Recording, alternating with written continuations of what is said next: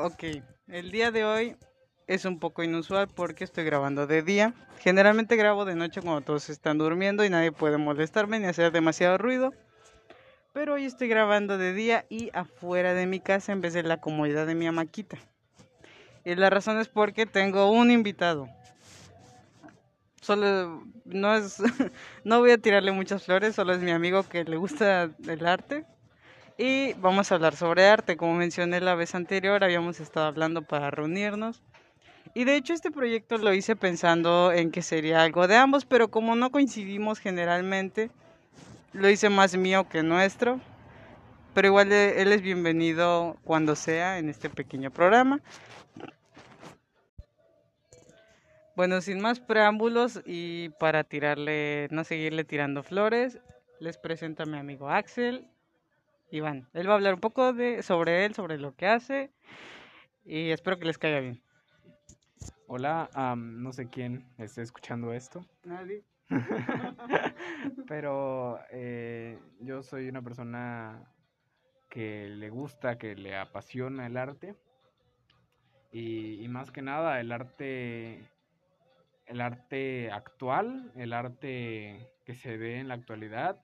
O sea, si bien soy fan de, maestros, artistas del, Renacimiento, del Barroco, de la época grecorromana, soy fan de, ellos, soy bastante partidario del, reconocimiento al arte actual. El de soy o sea, yo soy contrario a las personas que, que no les o que tratan de desmeritar el, arte contemporáneo, el arte que se hace en la actualidad diciendo que no, que eso no es arte o que no, el, esto hasta yo lo pude haber hecho. yo digo eso. y ya sé que Gabo es, es una persona eh, bastante con así y a pesar de, de esto somos amigos, somos bastante amigos, a pesar de que no tengamos mucho en común. Ajá, y siempre tengamos puntos de vista diferentes. De hecho, eso es, eso es bastante eso es lo eh, cool de ser amigos. Exacto, porque siempre estamos complementándonos. Exacto. tratando de compartir nuestras ideas, tratando de justificar, no sé cómo describirlo, pero dicen que los polos opuestos se atraen, así que esa es nuestra amistad y está cool así. Realmente, y, creo que al menos yo y, Gabo no somos de la idea de que nosotros tenemos la verdad absoluta ni tenemos razón, o sea, tenemos nuestras ideas y pues a veces debatimos sobre ellas, pero no, no buscamos ni queremos tener la razón. Exacto. Ok, grabar entre dos personas es una basura. Y la razón es porque, en primera hay mucho ruido. Como de seguro escucharon esa moto en segunda, nosotros sabíamos, estábamos hablando bastante, el audio seguía, o eso creíamos, creíamos que el audio seguía, pero no seguía, entonces estábamos hablando, hasta contamos una anécdota, una anécdota chistosa, pero resultó que no estábamos diciendo ni puta madre, entonces nada se quedó guardado y qué vergüenza. qué vergüenza que es más difícil hacerlo de dos al parecer. Axel, ¿opiniones? No, ninguna. El... pues sí, el arte. Ah, y vimos que Axel habla muy bajito, habla más falta, por favor. Sí, no, pues estábamos, estábamos presentando el, el tema de hoy, que hoy vamos a hablar del arte en Instagram. Sí. Y que hoy en día realmente Instagram se ha vuelto una galería de arte que, es de libre acceso para cualquier persona que esté que tenga, vaya, el acceso al Internet. Y, creo que tanto Gabo como yo eh, mm, tenemos una, bueno, estamos en la comunidad artista de Instagram, tanto como creadores como fans de... sí, como seguidores, tanto creadores de contenido como seguidores, somos unos entusiastas del arte que... Porque hay demasiados artistas en Instagram y es increíble. Y ni siquiera hablemos de artistas amateurs, o sea, no solamente artistas que van comenzando, sino artistas famosos, tal es el caso como Bansky, que tiene su Instagram y cada que sale una obra de, de Bansky, el, pues la sube a su Instagram. De hecho, la, las últimas obras que ha hecho él se han, han sido vistas gracias a su Instagram. O eh, artistas como... Ah, ya vi a Bansky. Ese es el tipo que... Ese, ese dibujo del globito que la niña está soltando y cuando se subasta, este se destruye, ¿no? Ajá, él es Ah, sí, Bansky. esa porquería. ¿Cuál porquería? es que está feo su dibujo. ¿Cómo va a estar feo? O sea, ves, vas caminando en la calle y ves eso, ¿a poco no dices, wow, está muy chido? No, ¿Cómo que no? porque no, no, tiene, no es gran cosa, no está tan bonito. Este o este, mira, es que nosotros lo estamos viendo en, en su Instagram, pero tienen ba- Bueno. tiene bastantes dibujos que, O sea, que es- representan la actualidad y bueno, dibujos, pinturas Sí son sí grafitis. perros, pero pues no, no tienen tanto chiste, la verdad. Claro que sí, pero bueno, eso es algo que vamos a debatir ahorita en el... En el Sí, ya se dan una idea de nuestro, nuestras distintas personalidades, así que prepárense. No hay intro, así que espérense. Ok, el... Es el carnaval de tontos, por cierto. Donde no se habla de nada y a la vez de mucho. Oye, ese es Exacto. un buen eslogan. Claro que sí, se te acaba de ocurrir Me el acaba de ocurrir exacto, pero está muy bueno. Bueno, pues tenemos artistas grandes como Bansky y, por ejemplo eh, Jeff Koons, que ahorita en la actualidad es el artista mejor pagado, es el del perrito del con estilo Ah. globo. Que ahorita, bueno, hace como un año estuvo eh, exponiéndose en el Museo Jumex ¿Es en lo único, el único que tiene es el perrito?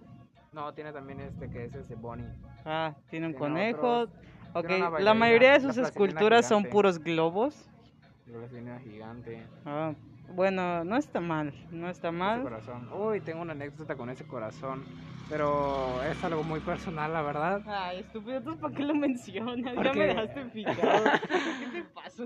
No, pues nada, tengo, tengo esa anécdota y, y es, es una escultura que me, que me ¿Y re- es- trae buenos recuerdos. Pues ese es Michael Jackson con un mono. ¿Eso también es de Jeff Koons? No sé, la verdad. Sí, creo que sí. Realmente no lo sé. ajá. pero bueno, tenemos artistas de este calibre de Jeff Koons que, como les repito, este artista en la actualidad es el mejor pagado en, por vivo. Porque, o sea, realmente el artista que vendió la obra más cara pues, está muerto, que creo que fue Leonardo da Vinci. Eh, pero bueno, el, el artista vivo eh, con la obra más, más cara es Jeff Koons. Em, y tenemos artistas de este calibre, hasta Juanito que abrió su Instagram ayer y le gusta dibujar. Y creo que yo fui ese Juanito en algún momento. Sí, fíjate que yo, este, cuando mi maestro de dibujo, sí, de dibujo me mandó a hacer, en uno de mis proyectos me dijo tienen que hacer una pintura surrealista. Estábamos viendo el surrealismo, entonces nos pidió investigar muchos artistas del surrealismo, pero contemporáneos. Entonces yo estaba buscando y encontré a uno llamado Vladimir Kush. Vladimir Kush, que tiene Instagram, lo sigo en su cuenta de Instagram. Y me gustó mucho su, su, este, sus pinturas, pero no sé si esto tenga sentido, pero aún para hacer surrealismo es demasiado literal. Porque, por ejemplo, no siento, no siento tanto que sea, no, no sé por qué, pero yo no lo siento tan apasionado, porque tal cual sí ve surrealismo en sus obras, pero es surrealismo a secas. Ponte que dibuja un árbol y le pone una cara y, un, y los troncos, no sé, pero es que no siento tanta pasión y tanta imaginación. Siento que está aburrido y dice, le voy a poner ojos al zapato y es surrealismo. Por eso me gusta mucho lo que dibuja y dibuja muy bien. Pero el sentimiento yo no lo siento. Por ejemplo, mira, Ah, ok, ok. siento que Pues es muy... se parece, que ¿sabes, se sabes muy a la obra de quién se esto. parece? A la del Bosco. El Bosco. Ajá, la del Jardín de las este, Delicias, ¿cómo se llama? El- la obra, El Bosco, con B grande. B, B grande, B chica, ¿qué, qué mierda es esa? Con B, pues, no V. Ah, mi Google es una basura. ¿Tú no Bueno. estás, tú no estás conectado. Sí, creo que... No, pero tengo datos. Ah, bueno, bueno. sí, por favor. porque- Ahí está, mira. Ah, lo Esa- a esa obra se parece. El, al Jardín de las Delicias. ¿Sí? ¿Así se llama? El... Pero Axel bueno. no lo sabe todo, como podrán ver. A Sí, sí, ver, sí. ¿Este? Sí. Ay, está bien perro. ¿Sí o no? Ese, es que ese sí artista... se siente muy, no sé, se siente Pero ahora, claro, sabemos que el Jardín de las, de las Delicias fue la obra máster de, de del Bosco, o sea, es su ¿cómo se, cómo se le dice? obra prima, ¿no? Mm, Opus Magnum. Opus Magnum, eh, o sea, la, la, la obra más cabrona de este artista Opus es, Magnum. Es, es esta. Sí, pero y mira pues- la de Vladimir Koch, Es que siento que como que se toma demasiado en serio el surrealismo y ya lo hace como por hobby que por pasión. No le siento mucha pasión. Pues realmente siento que el hobby es, bueno, la pasión es el hobby el- eh, llevado a otro nivel, ¿sabes? Sí, O sea, la pasión nace a partir del hobby. sí, sí están no digo que no sean bonitas, pero para mí que mira, o sea, podemos partir del punto de que, de que el surrealismo es un escenario onírico. Y la neta, para mí, el- las obras de este, de este carnal Vladimir Kush se me hace bastante onírico, o sea, Sí, sí se me hace bastante es que- padre. es que no me doy a entender, no, es que no puedo explicar mi punto, fíjate. Es que, o sea, sí están perras y hay demasiado surrealismo en sus obras, pero siento que es como... es como la obra, ¿sabes? Se rige demasiado por el surrealismo, yo no, es que no siento la pasión, siento, por eso te digo, siento como que un día dice, hoy quiero hacer algo surrealista, le voy a poner ojos al zapato y ya. Y ya no es como, que lo planea. de- de- Siento que lo hace a la ligera o rápido. René Magritte. Sí. Te cuento la, la historia Ah, de, de René Magritte, o sea, el Sí, por qué es que sí, tienen Sí trapos. quién es público, pero pues quiero que Axel me cuente más. Bueno, el- la historia de este artista es que un día vio a, a su mamá ahogarse. eh, no, no me acuerdo, no, ajá, no me acuerdo si fue en un río o si fue en su bañera. Del dato exacto no lo tengo, pero la vio ahogarse y con los trapos que, o sea, bueno, del vestido que llevaba, pues se le ponían en la cara. Entonces, por eso es que este artista pin- tiene esa imagen muy, muy marcada y pinta a las personas con esta tela en la cara. Y, y Oh. es por eso que tiene su famosa pintura, es la del beso, Sí. que es en la que están dos personas besándose con tela en la cara. Y, es, y eh, fue por esto, pero ese- ese- la verdad es que yo soy bastante fan de este artista eh, español, creo que era. Mm, No, déjame checar. Sí, era español, ¿no? Eh, conocido por fallecimiento. Ah, no, belga. belga. No, falleció en belga. Ah, no, sí, es belga. Ver, Creo que era español. Bueno. El... Pero, pero bueno. Disculpen los perros, estamos grabando afuera, como dije, fallas técnicas. Qué vergüenza. ¡Ta madre! Un minuto, gente. Bueno, entonces, Eh, René Magritte sí es belga, confirmamos. bueno. eh, pero bueno, creo que nos estamos desviando bastante del tema, del tema de, de Ah, Instagram. sí, Instagram. Eh, y La neta, una herramienta bastante cool si te quieres dar a conocer. Si ya. Es que no sé, es demasiado cool como las redes sociales tiran mucho paro porque hay demasiadas editoriales. Como, como yo mencioné en el capítulo que borré de Wattpad, como yo mencioné ahí, este, incluso en Wattpad cuando escribes un libro ahí, las propias editoriales te buscan. Si tú expones tu trabajo en cualquier red social, si tienes suerte y si eres talentoso y todo y tienes mucho alcance, eso te abre muchísimas puertas. Es como un portafolio. sí, de hecho hoy en día el portafolio ya no lo tienes que hacer en una página web, directamente puedes tener tu Instagram como portafolio para dar a conocer tu trabajo y cualquier persona que esté interesada en, tu trabajo lo redireccionas directamente a tu Instagram y pues ya va a ver la mayoría de las obras que tienes. De hecho yo así le hago cuando me piden algún encargo o así y quieren saber más o menos la terminación de la obra que va a tener. Eh, le digo, mira, yo hago obras así y le mando screenshot de mi Instagram o le digo, mira, puedes checar mi obra en, en tal eh, en tal arroba, que mi arroba en Instagram es arroba un tal axelar. Momento promoción. No, pero, pero sí, o sea, y, y eso, y, y fíjate que es curioso porque siento, y, y, y no solo es un pensamiento mío, sino que se ha comentado en varios foros de discusión, en varios este, podcasts y en varias, varios histori- historiadores del arte lo dicen, que ciertos artistas hoy en día tendrían Instagram. La Sí, neta, no sí. manches. Imagínate qué cool sería que Leonardo da Vinci estuviera ahí con todas sus obras y un pinche, una pinche historia a sus amigos, ¿no? Una, una historia donde él está en... ¿dónde, ¿De dónde madre es? De, de Italia, ¿no? Ajá, realmente es del pueblo de Vinci. Pero es Italia, ¿verdad? Sí, Imagínate que él Ajá. esté ahí en Italia subiendo en Instagram una foto de lo que esté Mira, comiendo. está, está con, con este Bonarotti, güey. ¿Sabes, ¿Sabes que Bonarotti y Da Vinci se peleaban? O sea, realmente tú dices, el- los renacentistas que tienen nombres todos de tortugas ninja de algo- por alguna ex- extraña casualidad. ¿No se llevaban bien? No, no se llevaban bien. Y, y por ejemplo, Donatello, que fue el primero, Mi favorito. que es el que usa un el morado, ¿sabes? Sí. Es mi El- favorito. Y Leonardo también me bien. Bueno, Donatello fue muchísimos años antes que Leonardo. Y después de Leonardo, de- perdón, después de Donatello fue Leonardo. Y Leonardo con eh, Miguel Ángel Bonarotti, eh, él- se caían mal, traían riña entre ellos. O sea, sí, me imagino al pinche Da Vinci tirándole caída a Bonarotti. Así Así, de, fíjate que Bonarotti andaba pateando gatitos en la colonia. Sí. Sí, y aún así, o sea, eh, Da Vinci también le llevaba bastantes años a, a Miguel Ángel. O sea, cuando Da Vinci era Da Vinci, Miguel Ángel todavía era todo un escuincle. No, todavía, todavía era un escuincle mocoso, ¿sabes? O sea, era, ni quien lo conozca, Capilla Sixtina, ¿qué es eso? O sea, ¿Qué es esa porquería? Ajá. ¿Quién es ese joto? sí, también porque todos eran jotos, por alguna razón. No, no sí. puedes decir joto porque no eres joto. Pero bueno. no, sí soy joto. No, pero bueno, el... eh, eh, o sea, si hoy, hoy en día... bueno, si hubiera existido el Instagram en, en sus tiempos, no, hombre, habría sido... Ellos lo habrían utilizado esa herramienta para a otro nivel. Igual en el caso de artistas no tan antiguos, artistas como Andy Warhol, o sea, Andy Warhol seguro, seguro tenía Instagram. Tendría Instagram. Ay, es el. Es el Marilyn Monroe. El Ajá, pop. exacto. No me gusta el arte pop. ¿Por qué no te gusta? Es que no me parece tan cool. Los que sean diseñadores gráficos o los que le sepan el diseño van a entender cuando digo esto. El arte pop es el Comic Sans del arte. Así se los dejo.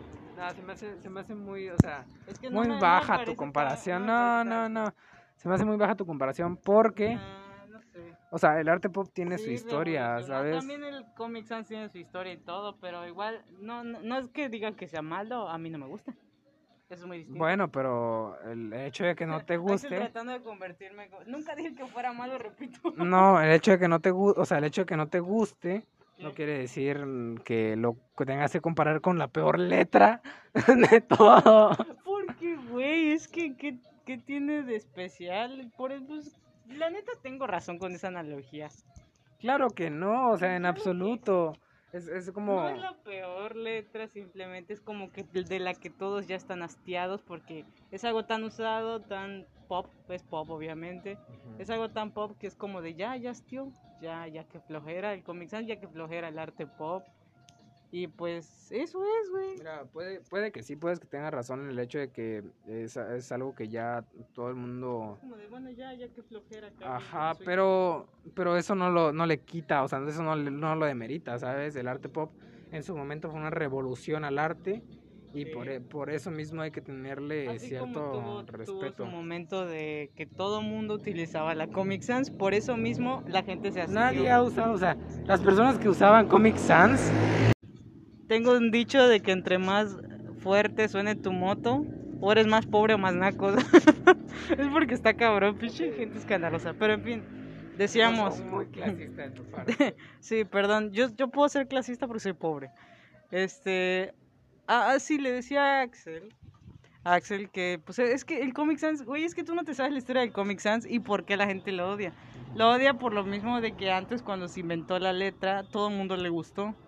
No me acuerdo en qué año, la verdad. Lo vi en un TikTok de diseñadores gráficos, así que tampoco me hagas mucho caso. Sofismo, hashtag sofismo. ¿Sabes? Eso no Eh, TikTok. Sí, o sea, de hecho hay un TikTok que lo explica. no, sí, te digo, es que la pinche, la pinche letra este, fue demasiado popular, entonces todo el mundo lo usaba para campañas, para computadoras, para archivos, para todo. Entonces por eso la gente, la gente entre el diseño, la gente en el medio del diseño y de todo eso, está harta de la letra. Ah, pues sí, y pienso que es lo mismo con la con la maldita el maldito arte pop que en su momento también fue un hitazo, estaba en todos lados y la gente se hartó de ella, los diseñadores nos hartamos de ella y no nos parece tan cool, simplemente porque pues es como que una, un mix de un chingo de cosas, el güey hizo, sí le dio su toque y todo, pero pues básicamente solo lo, lo único que hizo creo que es cambiarle colores a las cosas, literalmente. No, obviamente tiene más profundidad que eso. del- Pero mira, lo que hay que tener en claro con el arte pop es que su máximo exponente, que fue Andy Warhol, Eso. Él mismo no se consideraba artista, él se consideraba maestro del marketing y maestro vendedor. Y lo, fu- y lo fue. Y lo fue. lo fue, De hecho, cabrón. este cabrón tenía un dicho de que, ajá, él no hacía lo que hacía por el amor al arte, él lo hacía por dinero. Ahí está, mira. es Ajá, pero espera, esa es, esa es una intención que revolucionó la Ya idea de lo que cayó teníamos mejor por de alguna razón, ya me cayó mejor. Ahora ya soy Team Andy Warhol. O sea, y es, es, es un pensamiento muy cabrón el que él tenía. Pero eh, siento, por eso mismo no, siento que no hay que demeritarlo ni compararlo con Comic Sans, por favor. El- No me retracto. pero bueno, al final, para gustos, colores, si a ti te gusta el arte pop, pues estás de Qué mi lado y es... No, es bastante chido porque no, y es que es que siento que esto podemos llegar con el al final de- al finalizar del podcast. Quiero dejar en claro el que no puedes decirle, ¿sabes qué? No, esto no está chido y guácala y quitarlo, sino mirarlo con ojos de esto, por qué es arte, por qué en su momento tuvo valor, ¿sabes? ¿Por qué? Y, una vez conociendo toda esa historia, toda la historia de Andy Warhol, toda la historia y, y datos curiosos que a mí la verdad es que me, me- me fascinan los, los datos de, de Andy Warhol y, y la historia que hay, no solo de Andy Warhol, sino alrededor de Andy Warhol, por ejemplo, la historia de Basquiat, de Jean-Michel Basquiat. Basquiat, déjame buscarlo, no conozco a esa persona. El, este, este carnal, eh, que fue el exnovio de Madonna, así de actual es ese pedo. Ah, perro. Ah, la madre está perro su... Ajá, bueno, Jean-Michel Basquiat fue el ahijado, digámosle así, de Andy Warhol. Oye, me encanta porque como es, como es algo que nunca en mi perra vida he visto antes, ya me encantó demasiado. Bueno, el, Es único para mí.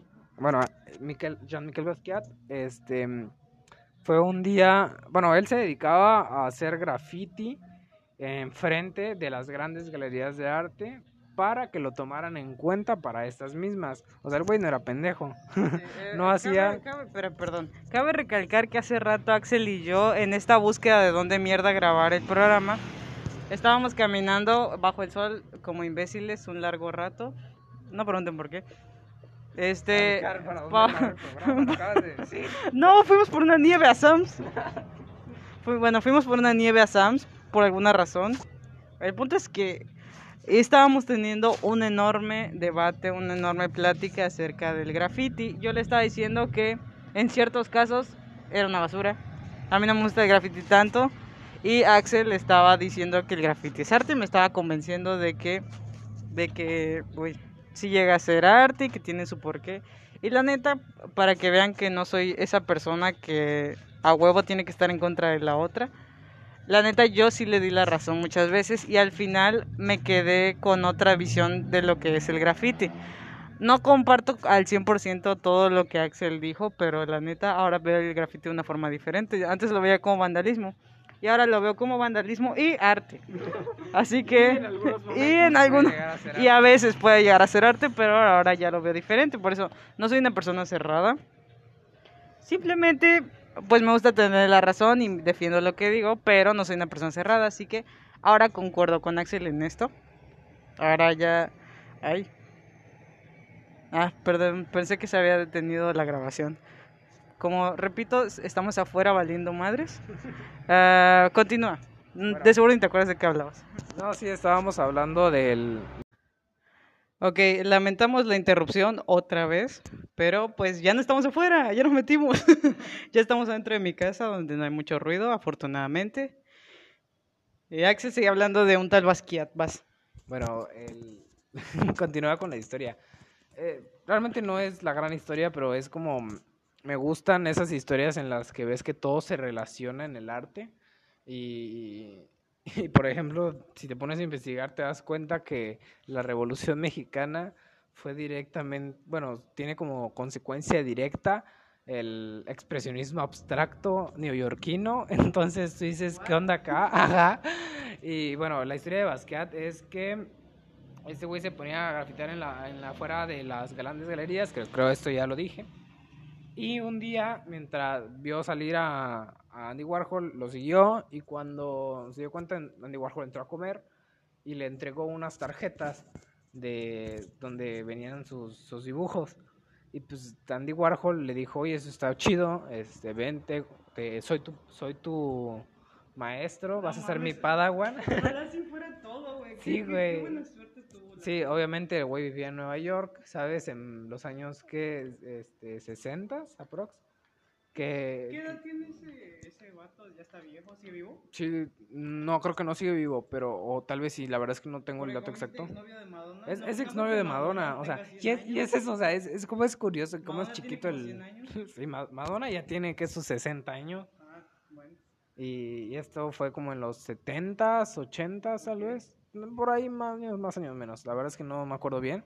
No, creo que sí fue en los 70s, porque en los 60s fue que todo, fue este movimiento del expresionismo abstracto, que es a donde iba, le digo, la historia de cómo es que se relacionan la Revolución Mexicana es que después de la Revolución Mexicana, eh, Álvaro Obregón buscó eh, reins- reinstituir el amor del pueblo por las artes y calmar a su pueblo, entonces llamó a, a un güey que la neta hoy en día es bastante reconocido y los de la Ciudad de México lo van a conocer, que es José Eh, Vasconcelos.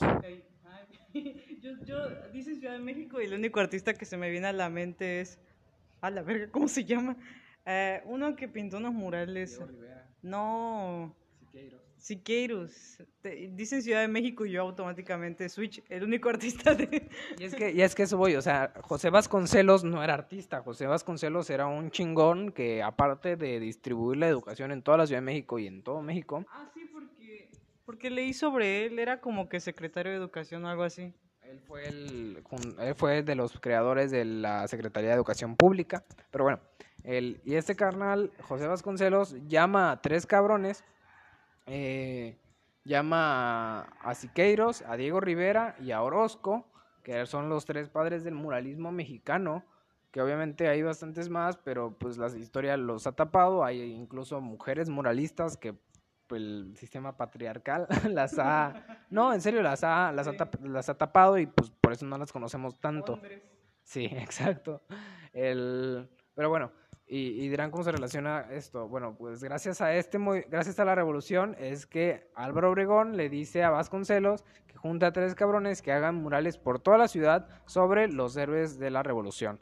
Y ahí es donde entra uno de ellos, que es Siqueiros, y este carnal, ya en sus años más de viejo, crea una escuela en México, que es la Escuela de Arte Experimental.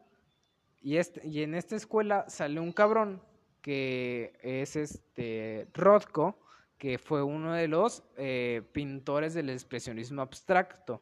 Y en el expresionismo abstracto todos los pintores se pasaban las, notas, vaya, todos ellos se, se compartían ideas. Entonces, ¿cómo es que realmente esta, eh, idea, estas eh, oportunidades que les dio la Revolución Mexicana al artista como Siqueiros fue que después nacería, no obviamente como la principal fuente, pero sí está reconocido por ellos mismos, por los expresionismos abstractos, que los muralistas mexicanos fueron una gran influencia para que ellos nacieran. ¿Ya? Entonces, em, ajá, y es como que ahí estamos, en, en- ten- me- tenemos un pedacito en la historia del arte y, y es bastante interesante eso, pero, pero bueno, creo que nos seguimos desviando bastante ¿De- del de qué tema. Que, miren, es que es culpa de Axel. Anotó un chingo de pendejadas. Y como ni le entiendo a su letra, eh, la neta no sé ni de qué estamos hablando, de qué íbamos a hablar, porque eh, es que deberían ver la letra de Axel. Bueno, creo que, creo que siguiendo con, con el tema del expresionismo abstracto, o sea, estábamos hablando de la, de la galería, del- de, que hoy, la galería Dice- de arte de hoy. Expresionismo apps. Sí, Entonces uno se imagina abdominales algo así. Bueno, pero no, el, eh, de, de hecho lo noté porque quería tocar el tema de que si bien hoy en día el inst- eh, Instagram es una gran galería de arte y muchas obras se pueden dar a conocer gracias a, a Instagram, hay ciertas obras. Puede ser crítico por Instagram. también. Ah, también, claro que sí, el, que cualquiera puede ser crítico por Instagram, cualquiera puede ser ego. no, pero, pero sí, como, y también puede ser más que crítico un hater. De- bastantes artistas. Pero, pero te decía, hay, ciertas obras que no pueden ser vistas solamente en Instagram por la magnitud de estas obras y porque para entenderlas tienes que experimentar el sentimiento de estar frente a ella. ¿Y a qué obras me refiero? Pues me refiero, por ejemplo, a, Barnett Newman. Barnett Newman tenía obras gigantescas. bueno, no gigantescas, pero obras de... que si una obra en... eh, pues es- era de un metro por dos metros, este güey se hacía obras de cuatro metros por cinco metros, o sea, obras grandes. ¿Por qué eran grandes? Porque el... porque era, buscaban que el, el Estoy viendo lo del Barnett Newman. ¡Ta madre! Otro de esos. Explícale, Axel, ¿cuál es mi definición de otro de esos? Bueno, es, acabo de aparecer otro de esos porque es un artista que sus pinturas, les digo, son gigantes, pero son de un color sólido. Ajá, son de un color sólido. Y es que a eso va, o sea, a eso voy con, con eso. O sea, tú los ves en imágenes en Google y tú dices, esa mamada que, ¿sabes? Pero ves esa cosa, o sea, ves este que, no, a ver, ¿dónde está? Hombre, busca, Omnibus. Esta, esta. Esta obra tiene su nombre, la verdad es que no me acuerdo bien porque está en latín. Es una cosa roja y ya. Tiene líneas. Bueno, eh, el chiste es que ves esa obra en Google y tú dices es un color sólido, parece que busqué rojo en Google y me salió. pero, pero no, o sea, porque, porque no tienes que ver esa pintura en, en redes sociales, no la, no la tienes que ver en un teléfono. No sé, si son los pix- no sé si son los pixeles o aquí sí hay una cara, la verdad. No, no es una cara, No es una el... cara. No, no, no. tiene ni eso. No, y es que a eso voy, o sea, es una pintura que no, o sea, si tú la ves en, en una pantalla, la ves en una foto, no te entiendes bien qué onda, no, no te sientes, no sientes lo que el artista quiso expresarte. Que era, el artista quiso hacer obras colosales de un color sólido para que el, el espectador se sintiera inmerso en esta realidad de este color.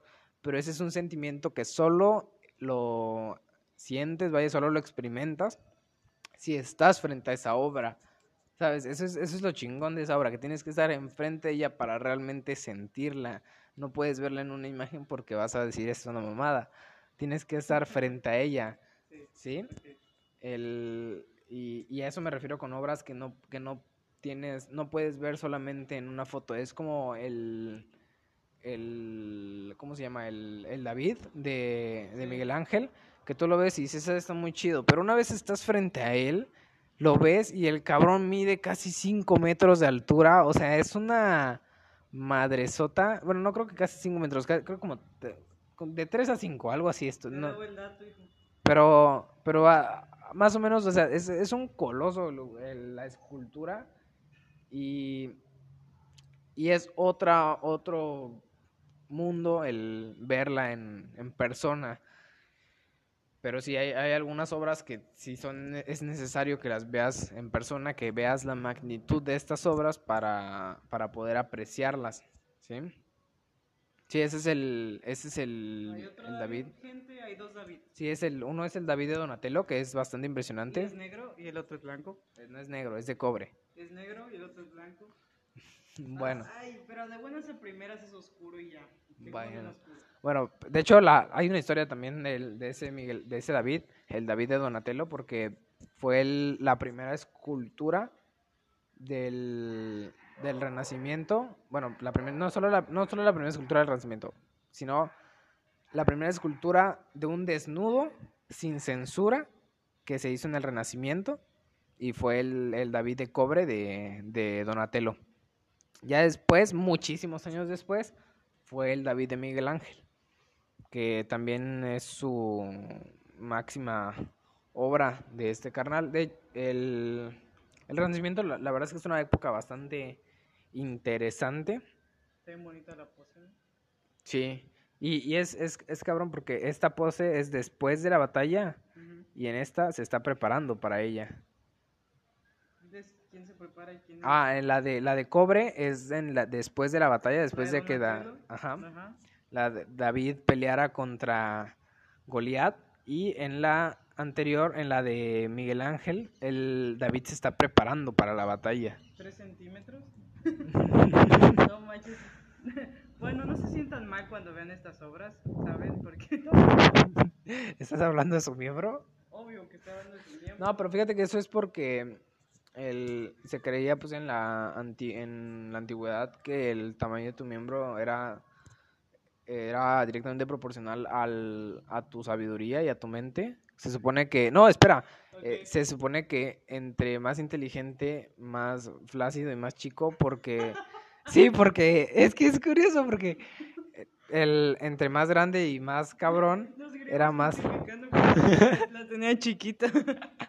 No, pero el, o sea, igual los bárbaros, por eso es que sus esculturas tenían el- un falo bastante grande, pero era porque eran bárbaros, porque eran animales y dejaban ir su instinto. En cambio, los griegos y los renacentistas, que eran más este, intelectuales y más pensantes, es que hacían miembros más pequeños porque no eran salvajes, ¿sabes? Se podían controlar sus instintos, en teoría. ¿Saben? La verdadera razón por la que me burro un poco de estos temas y tiendo a ser escéptico en muchos de ellos es porque para mí no todo tiene que ser interesante. no sé, no, supongo que tiene un nombre eso de que una persona piensa que solo las cosas pasan y ya. Tiene, seguramente tiene algún nombre filosófico esa pendejada. Ah, creo que es simplemente realismo. Eh, pero pues para mí no todo tiene que ser interesante, punto final, pero hay, hay algunas cosas que sí, o sea, por eso digo que no todo, pero hay algunas cosas que sí. Para Axel todo es interesante y eso es fantástico, creo, porque pareciera que está drogado todo el tiempo, pero no. Siempre tiene tema de conversación, eso es lo cool. Por ahorita, por ejemplo, estábamos hablando del miembro por alguna razón de... Estábamos hablando de los miembros de los griegos por alguna razón y, y estábamos hablando de Instagram. Pero pues vean la obra de Donatello, del David, y verán que la tiene muy chiquita. Porque era muy sabio al parecer. El David, sí, era. Si hubieran dibujado a Goliat, otra cosa habría sido, ¿sabes? Hasta el pie, no, más, más grande. No, pues. Eso. Y el. De hecho, en, en varias esculturas de los aztecas, de los de. mm, que eran pues guerreros, más que pensantes, eran. tenían un falo bastante grande. De hecho, los romanos, que eran guerreros igual, el tenían sus calavares, sus carnavales, sus calavares, sus carnavales falocentristas. Sí, está, eh, la verdad es que ese sí, ese tema sí no lo manejo bastante bien, pero sí tenían, después de la victoria, tenían sus carnavales con el miembro de fuera y con, o sea, alabando a su miembro porque pues eran unos guerreros. Ahora también nos vamos al hecho de que hay varios, bastantes de los griegos y romanos eran bastante jotos. y pues tal vez esa era... Homosexuales, por favor. No eres joto, no puedes. Bueno, son bastante personas homosexuales. y, y tal vez era por eso que les gustaban, ¿no? Pero Es gracioso Eso. que tengamos apenas el segundo capítulo y ya nos cancelen por estas pendejadas. puede ser, puede ser. Pero bueno, se, sigamos con el, con el tema de Instagram. ¿Sabes qué es lo chido de Instagram? Que cualquiera puede convertirse en ese chido. artista, ¿sabes? No, convertirse en artista, Ajá, ¿sabes? En Instagram. sí. Y eso es, es un tema que también habíamos eh, pensado en tocar, el, hecho, el tema de cómo empiezas como artista. Porque hace rato, por ejemplo, yo dije, no, pues este, puede estar desde Jeff Koons, que es el artista vivo mejor pagado, hasta Juanito con su cuenta de dibujos a lápiz en las libretas de 10 pesos, ¿sabes?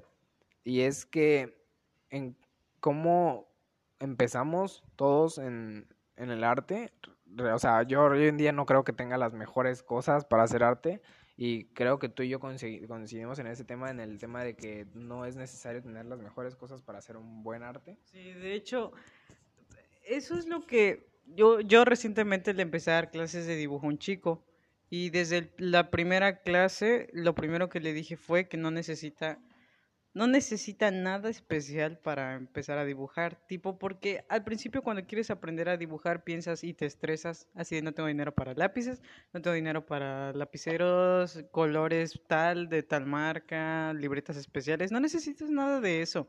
con que tengas un carbón, una servilleta, un cartón, un lápiz que te encontraste tirado, con eso ya lo armaste y con eso puedes hacer grandes cosas. Y no importa si no tienes la habilidad, solo practicas y practicas y practicas. Es que arte puedes hacer donde sea, cuando quieras, con lo que sea. Simplemente con que lo hagas con la pasión, las buenas intenciones, porque también hablamos de eso. Y vamos a, eh, uno de los temas que están aquí es qué es el arte para nosotros. Eso era uno de los temas concluyentes.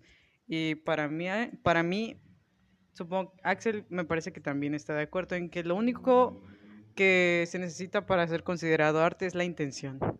Un- Una buena intención, una intención, no tiene que ser una buena intención, pues, pero con que haya intención de hacer arte. La intención, es que la- es la intención todo lo que mueve al mundo artístico para mí. Es que no solo la intención de hacer arte, sino el- la intención de expresar algo, ¿sabes? Eh, le comentaba a Gabo el porqué del, del graffiti en la calle que tú lo ves y dices, guácala, nada más están manchando la vista. Sí. Y, y hasta cierto punto, sí, tal vez estén manchando la vista, pero ese graffiti, o sea, no puedes decir, no puedes hablar desde el, desde el decir es que lo hizo alguien porque estaba aburrido. Es, es algo que me dijo Gabo y, y yo le digo, no, porque tú no sabes la condición ni la situación de la persona que hizo este graffiti. Eh, no estoy diciendo en el, el- de que la persona está en la pobreza, de que la persona está en una situación mala, no, sino me refiero a que esa persona hizo ese graffiti, hizo ese tag, hizo esa firma, porque quiso expresar algo, ¿sabes? Quiso el, sí, expresar un, un sentimiento, eh, un sentimiento puede ser de rebeldía, puede ser de enojo, puede ser, eh, es el, el graffiti eh, quiere expresar algo, ¿sabes? Y es, y es por eso que no puedes tacharlo de simplemente estar manchando, ¿sabes? La pared, sino que hay toda una historia detrás de eso. Sí, bueno, y es un poco, y es un poco contradecirme al haber dicho todo eso sobre el graffiti, porque acabo de decir que puedes hacer arte con lo que sea, ¿verdad? Pero para mí creo que es más cool si lo haces de manera legal. Pero bueno, com- complementando un poco más, porque sí me trabé con lo de la intención. De hecho, en uno de mis libros que yo escribo, espero que Axel nunca los lea, me da vergüenza. Pero en una de las cosas que yo escribo, una, tengo un personaje que es una maestra de arte y le dice a otro personaje que la que pues el arte es lo que separa porque esa, esa maestra está dibujando una persona desnuda. Y ella le dijo sabes cuál es la diferencia entre cuál es la delgada línea entre el arte y la pornografía y le dice que la intención porque cuando tú estás viendo una película pornográfica pues la intención es clara la intención es ex- excitarte no deleitarte con el arte de E- Exacto, la intención es clara. Cuando estás viendo un libro de anatomía con personas desnudas, la intención es clara también. Ahí no lo ves como un objeto pornográfico de deseo, lo ves como algo artístico, porque esa fue la intención de quien lo hizo. Y así se va, con varios ejemplos.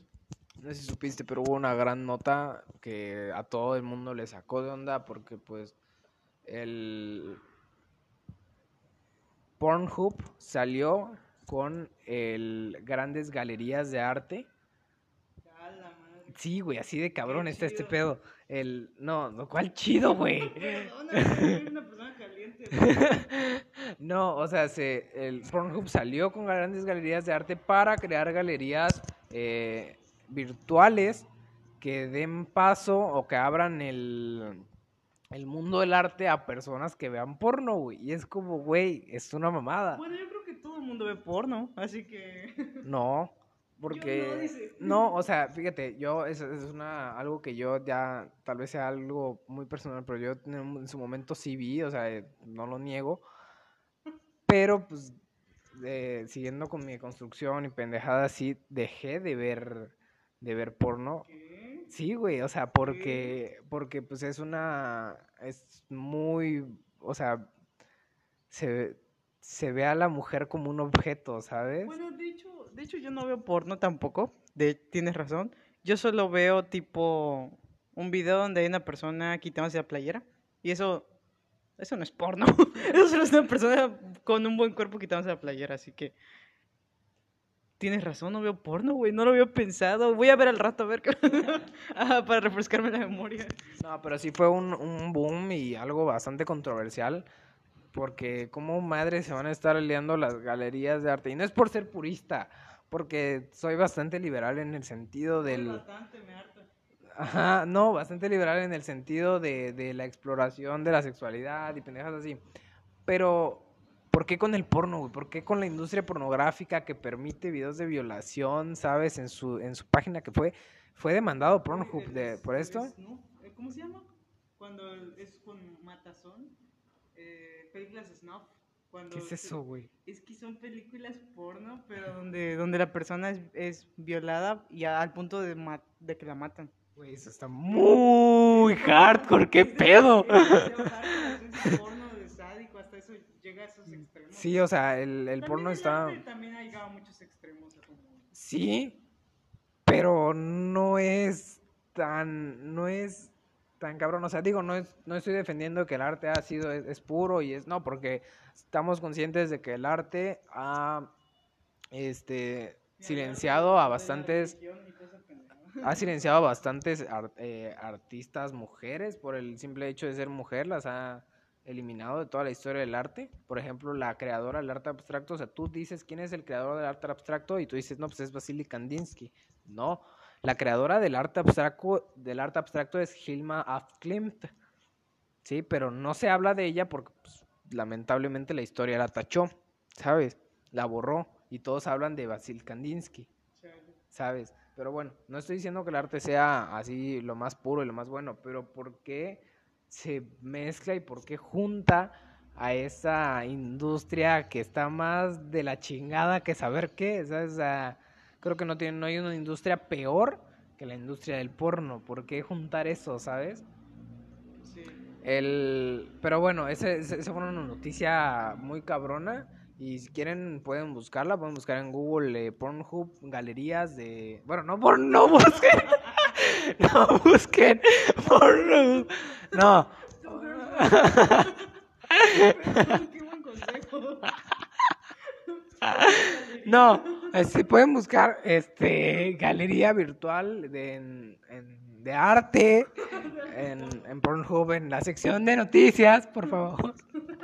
En- no, y el les digo, si, si quieren informarse más sobre esta noticia, pues, búsquenla bajo su propio riesgo, no entren a, a sitios De desconocidos. preferencia pestaña de incógnito para evitarse cualquier molestia. Exacto. No, pero sí, y el y sí creo que estoy de acuerdo con el punto que tocaba sobre qué es la delgada, la delgada línea entre la pornografía y el desnudo artístico Sí. y es la, La la intención. intención. Sí, claro. Y, y que pues, la pornografía abusa. pero bueno, ese es otro tema, ese es otro tema. Y, y eso, en pero pero bueno. Buscando más temas en la libreta que no se le. El... No, estábamos, estábamos hablando de lo que, qué es lo que necesitamos o qué es lo que creemos que necesi- se necesita para hacer arte. Tú dijiste que no se necesita Sí. eh, nada. Yo estoy completamente de acuerdo, aunque hay ciertas excepciones. O sea, si quieres dedicarte a, a pintar acuarela, no te digo que compres las mejores acuarelas, pero sí te digo que compres un papel de acuarela. Sabes que si bien sí es algo caro, es algo costoso, el, Pero se puede reemplazar con tal vez un cartón y cosas así. Es que no, porque sí, sí es diferente el resultado. Mira, yo créeme que también est- estuve renuente bastante a eso. Yo, yo empecé con las acuarelas que compras en cualquier papelería, ¿sabes? Uy, las que yo tengo. sí, o sea, y es que son buenas, son bastante buenas esas acuarelas. Tienes obviamente que sacarle el provecho como artista, tienes que exprimir el, el limón sin jugo de taquería, que son esas, esas este, acuarelas, güey, pero sí se puede sacar una buena obra con esas acuarelas, yo no digo que no, igual con Crayola se puede hacer bastantes buenas obras, pero sí da otro acabado el comprar no los mejores materiales, sino un material especial para eso. Es lo convencional, pues. ¿Cómo? O sea, es lo recomendado. O sea, tal vez puedas tener tus propias alternativas, pero si quieres hacer unas cosas canónicamente bien, es necesario que también hagas un poco de esfuerzo. No tanto, no tiene que ser lo mejor. Ah, claro, porque lo chido del arte es que realmente no hay reglas, ¿sabes? No hay, o sea, si bien sí hay un canon, no hay como tal una regla que te diga, mira, solo puedes pintar acuarela en esto. Yo vi una, yo estaba a punto, estuve de tomar un curso de una chava que pintaba acuarela sobre madera. ¿Sabes? Eh, o sea, está, está chido, güey, porque dices, las acuarelas son agua, güey. ¿Cómo madre las pintas sobre, sobre madera? No lo tomé, güey. Si, si lo hubiera tomado, o sea, yo también le estuve, estuve a punto. Realmente no lo tomé porque andaba corto de dinero. Pero, el, o sea, es, es cómo, cómo pintas acuarelas y cómo se le ocurre a alguien pintar acuarela en madera. Que yo digo, se puede pintar en madera so- con acrílico, se puede pintar en acuarela con... imagino la misma tipa con un curso de buceando, buceando en tu terraza, con, respirando aire. Una pendejada así. Sí, o sea, se puede pintar, le- les, decía, con acrílico, con óleo sobre madera, pero con acuarela realmente no. Y sí da un acabado bastante distinto. Y eso es lo chido del arte. O sea, el arte puedes hacerlo en cualquier cosa, con cualquier medio, siempre y cuando buscando esa intención y buscando el crear algo que exprese lo que tú quieres expresar. Y, está chido, por ejemplo, una de, una de mis obras, y bueno, no una, varias de mis obras son pintadas sobre cartón. Eh, no, es el, no es por el hecho de que yo no quiera comprar un este bastidor, porque tengo bastantes obras en bastidor, tengo obras sobre lienzo, tengo obras eh, sobre madera, pero me gusta pintar sobre cartón porque uno da un acabado distinto y dos es la expresión que yo quiero dar, ¿sabes? Eso es lo chido del arte, que pintas, eh, que puedes manejar todo para darle una expresión diferente, una intención diferente, ¿ya? Y, y pues eso. Ah, hace rato Axel estaba platicando sobre un artista que pinta gordos, gente gorda, y habla, ju- justo hablando de los cánones, justo hablando de los cánones y todo eso, eh, yo le estaba platicando sobre un artista que pinta puros gordos y ya lo encontré, no me acordaba el nombre, el maestro lo mencionó, Botero. Botero, yo lo confundí con Bansky, no sé qué tantas pendejadas. Bersinski, Bersinski es otro, Bersinski, Bersinski, Berkinski, como madres. Es que, es que sí me gusta, pero no me acuerdo de su nombre y podría considerarlo uno de mis artistas favoritos, pero pues no sé el nombre. Ustedes ya saben que tengo mala memoria. Sí. Beksinski, eh, tienen que verlo. Axel, tus artistas favoritos, en uno de los míos es Be Beksinski. Está muy cabrón. Tienen que verlo. A mí me gusta bastante un artista que se llama... eh, ah, madre, se me fue. Yo soy malísimo para los nombres. ¿Qué, qué, qué pinta? Es este... Pinta... Mira, déjame lo, lo busco. El, bueno, uno de, uno de ellos es el artista, se le, se le conoce como el artista silencioso, que es el, perdón, el artista fotógrafo se le conoce. Porque el, el carnal tiene un manejo de la luz muy cabrona y Pendejo, pues solo me salen fotógrafos en el internet. Henry, Henry Cartier, Ansel Adams, Man Ray, Robert. ¿Es, es uno de, de qué año contemporáneo? ¿Cómo? no, es de como de los 60, mira, la neta, te digo, el nombre no me acuerdo bien. ¿Qué te saliste de Google? ¿Qué estás haciendo?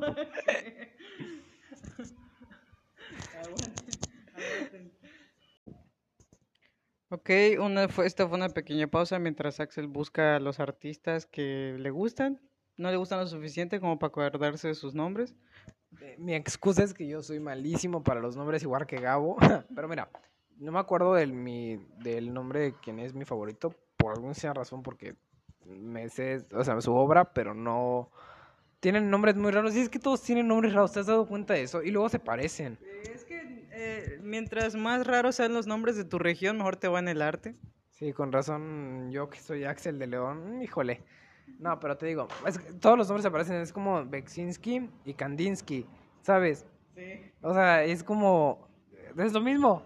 Pero bueno. O Hilma af Klimt y el Klimt, el del beso. El del beso, Gustav Klimt. Gustav Klimt. El, pero bueno, uno de mis artistas favoritos es Edgar Degas. El que él pintaba bailarinas. Y es uno de mis favoritos porque él me. eh, fue con quien empecé yo en el mundo del arte. Creo que fue las pinturas que yo vi y dije, wow, esto es algo que me gusta. Eh, aparte de Edgar Degas, me gusta muchísimo Toulouse-Lautrec por el manejo de la línea que tenía, por el, el fondo que les pone a las, a las este, mm, bailarinas de los burdeles. Me gusta bastante artistas actuales, me gustan Jeff Koons, me gusta Marcel Duchamp, me gusta bastante su trabajo. me gustan artistas el, como Barnett Newman. Barnett Newman es uno de mis personajes, de mis personajes, de mis artistas favoritos por su obra, por, por todas las ideas que el carnal tenía y por su historia de vida. Porque el güey empezó a lo- en el arte a los 50 años. O sea, el güey ya estaba algo ruquillo para, para empezar al arte, pero aún así él empezó en el arte. Pero bueno, ellos, ellos son como que mis, mis artistas favoritos. Y lastimosamente no me acuerdo bien del nombre del, del, de mi mayor artista, de mi, uno de mis mayores artistas. Ah, y claro, Sorolla, el artista Sorolla, también me gusta bastante su manejo de la luz, me gusta bastante su, su obra, así está padre. Pero Son todos los artistas que... ¿O quieres decir más? ah, no terminaría hoy. Bueno, eh, originalmente eran tres, pero Axel pues quiere decir un chingo. Pero yo voy a tratar de recomendarles unos. De, yo de plano no es como artes, artistas así como Axel de, de pinturas así chidas, sino que es más dibujantes de Instagram, porque yo me voy más a los dibujantes que a los pintores. Y hay gente demasiado talentosa a la que sigo, la verdad, y es como de wow.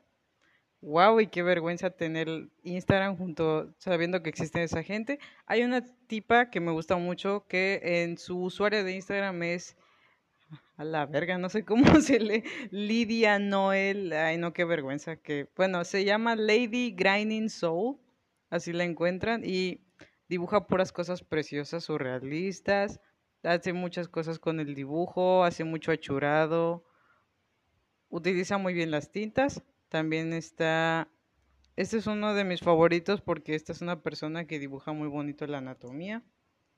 Eh, es una, es una persona que dibuja muchos desnudos en su mayoría y cosas relacionadas con, con cositas de, ¿cómo decirlo? Axel, ¿cómo, de- cómo describirías estos dibujos? Mm, eh, de anatomía, dibujos ana- anatómicos, de en poses Bueno, tiene dibujos anatómicos sexys, eróticos, por así decirlo. Tiene mucha anatomía erótica bastante chévere. Y las sombras están cabronas. El, el usuario es Drawing. Draw, ah, Drawings and Velvet. Drawings and Velvet. Mi pronunciación no es la más buena, pero así lo van a entender. También me gusta muchísimo uno. Esta cuenta es verificada. Este, este hombre está cabrón. Uno, Miles-Art que este hombre es- eh, eh, con el grafito hace cosas maravillosas, es también surrealista, porque mi top es de surrealismo. Yo, esa es como que la corriente que más me gusta del arte, creo que la que más va conmigo. Excel, mira, mira lo que hace. ¿Sí, sí lo sigues? ¿Lo conoces? Bueno, y tengo otra persona, pero no encuentro su usuario ni recuerdo cómo se llama. Después, después los, los recomiendo. Eh, bueno, ya siguiendo con los artistas recomendados de Instagram, por ejemplo, yo les quisiera recomendar a esa artista, mm, mujer que se llama eh, Koi, se llama Koi Samsa, y es una artista del, del collage, se le podría decir, aunque también hace bastante lettering, hace bastantes, hace un arte bastante abstracto, pero es un abstracto muy bonito, o sea, dentro de lo que cabe la palabra bonito, porque te da tanta paz ver sus obras, te da tanta paz ver su línea con K. Koi Sama, Samsa. Koi con I latina. Samsa, ella. Y trabaja con acuarelas, trabaja con grafito, trabaja con pasteles. Su, su línea es muy quebrada y su, sus texturas son muy Me recuerda a tu bellas. Sí, es, es, es que ella, eh, ella es- ha sido, la, la verdad es que bastante influencia para, para lo que yo hago. Porque es un artista actual y es un artista que, que me gusta su, su visión y su creatividad de las cosas. Ella y también el Pito Campos, que es un artista de acuarela. ¿Pito? Ajá, Pito Campos. ¿Qué? Él es un artista paisajista de acuarela que otro mundo sus sus sí, otro mundo sus, sus acuarelas porque pinta el agua de una manera muy cabrona, o sea, digo, por si, por si les interesa el arte y, y buscan artistas eh, que están bastante buenos, me gusta él, me gusta el muralista Jo- Joca Torres, así se llama. El, lo, lo encuentran en Instagram como Joca Torres Art, es un arte bastante pop y es bastante diferente a los otros dos artistas, pero me gusta también bastante su mural, me gusta el- las ideas que tienen. Igual, claro que me gusta Neón Carón, que es otro artista bastante contemporáneo y bastante mm, pop, se le podría decir. Sé que a no le gusta el arte pop, pero la verdad es que a mí este, este artista me gusta. Más o menos. Este artista me gusta porque introduce, así como nosotros eh, tratamos de meter el Instagram y el arte, este carnal, aparte de meter el Instagram, mete la realidad virtual. Y es que todas sus obras tienen una animación que si la ves desde una app externa, eh, la puedes ver esa animación y ese carnal la trabaja desde billetes de dólares, los interviene y crea figuras del, del folclore mexicano y, o sea, tiene un billete de dólar en el que lo convierte al, al santo y a, ¿sabes? Eh, esos luchadores. Entonces, es, es bastante, bastante interesante y, y toca temas de cultura pop bastante chidos. Aquí radica la diferencia entre Axel y yo. Yo nomás dije unos cuantos, nada más dije su usuario, de qué trata así brevemente. No, él hace esto y Axel se aventó un monólogo de como cinco minutos explicando el arte de cada uno. Por eso me cae bien Axel, porque pues no me aburro con él, afortunadamente. Pero, pero supongo que ya vamos cerrando, Axel, porque ya nos alargamos, ya vamos, creo que más de la hora, porque el audio se partió en dos. Porque la larga pausa hizo que se guardara el otro audio. Eh, aquí tienes anotado algo, ¿no quieres hablar sobre eso? Me pareció genial lo que anotaste. Ah, ok. El, antes de, de irnos, quiero decirles a todas las personas que nos escuchan, que no sé cuánto, que son tres, am, que no hay que cerrarse, saben que, que no hay que cerrarse a decir, no, esto no es arte y esto sí es arte, o no, esto es una basura y no, esto hasta lo yo lo puedo hacer. No hay que tener esa mente cerrada y porque te pierdes de bastante, te pierdes de de la experiencia de conocer no solo la historia detrás de esa obra, sino la historia detrás del artista, del por qué esa obra está en donde está, del por qué hay- existe eso, ¿sabes? No puedes cerrarte y decir, la obra de Barnett Newman simplemente es un rojo, eh, un cuadro de 3 por 5 metros rojo que está en el MoMA exhibido y decir, no, sabes que eso no es arte, eso cualquiera lo puede haber pintado. Sí, pero no, ¿sabes? Porque si bien si lo bien cualquiera lo puede haber pintado, ¿por qué nada más Barnett Newman llegó a estar en el MoMA? ¿Sabes? ¿Por qué es que esa obra está exhibida en el museo eh, más prestigioso de arte contemporáneo de todo Estados Unidos? No, porque hay otros, eh, el- ¿cómo se llaman? Expresionismos abstractos. Hay otros, eh, artistas expresionistas, este, abstractos que si bien sí tienen un parecido en las obras, no son iguales y este carnal está donde está. Entonces tienes que preguntarte el por qué esta obra es arte, por qué es que mide tanto, por qué es que me provoca esto al verla en persona, por qué, ¿sabes? Tienes que buscar el por qué, porque así ganas muchísimo más que cerrándote y diciendo esto no es arte. Ok.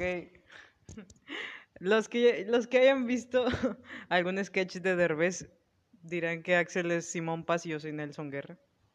Él no le entiende porque es, es un prieto privilegiado. Así que no está a la altura. Pero bueno, eh, eh, en resumen, lo que dijo Axel, pues yo, yo ya antes sí, demasiado cerrado, pero ya trato de no cerrarme tanto, ya lo escucho. Antes no lo escuchaba, nada más dejaba que hablara sus babosadas, pero ahora sí escucho lo que dice, lo que dice es muy interesante y me deja mucho reflexionando acerca de que, pues sí, sí, este, sí hay cosas que sí te dejan mucho que pensar, hay cosas hechas con una intención buena para reflexionar. El arte nunca podrá ser explicado bien, ni siquiera lo explicamos bien nada de lo que dijimos. El arte es muy complejo, el arte el arte es difícil de expresar, pero a la vez supongo que las obras las obras se encargan de que tú sientas algo y que trates de expresarlo internamente. Así que por eso no le encuentras mucho sentido porque tienes que experimentarlo para, para encontrarle el sentido al arte. Así que, pero bueno, yo sostengo de que no todo tiene que ser interesante. Axel sostiene que para todo hay un porqué. Básicamente. Eh, Axel, tus redes sociales, por favor, todas. inclu- Incluso si tienes Grinder, lo que sea. En todo, en todo aparezco como arroba un tal Axel de León, excepto en mi Instagram de arte, que aparezco como arroba un porque soy muy original. Sí. Y bueno, ah, yo aparezco como en Instagram, como Gabo Cruz, obviamente. En Facebook no tenemos página, no tenemos página, así que si nos buscan como Axel de León y Gabo Cruz, a lo mejor nos encuentren o le manden solicitud a cualquier otro. Pero en Twitter, no uso Twitter, no tengo. ah, en TikTok, Gabo Cruz, obviamente también. Y estoy en Wattpad como arroba gncruz guion bajo. Ahí es donde subo mis historias de puras joterías. Y esto ha sido todo. Gracias por escuchar. Esto es Carnaval de Tontos, donde se dice mucho, pero a la vez nada. Gracias. Axel, despídete. Hasta luego. Bye.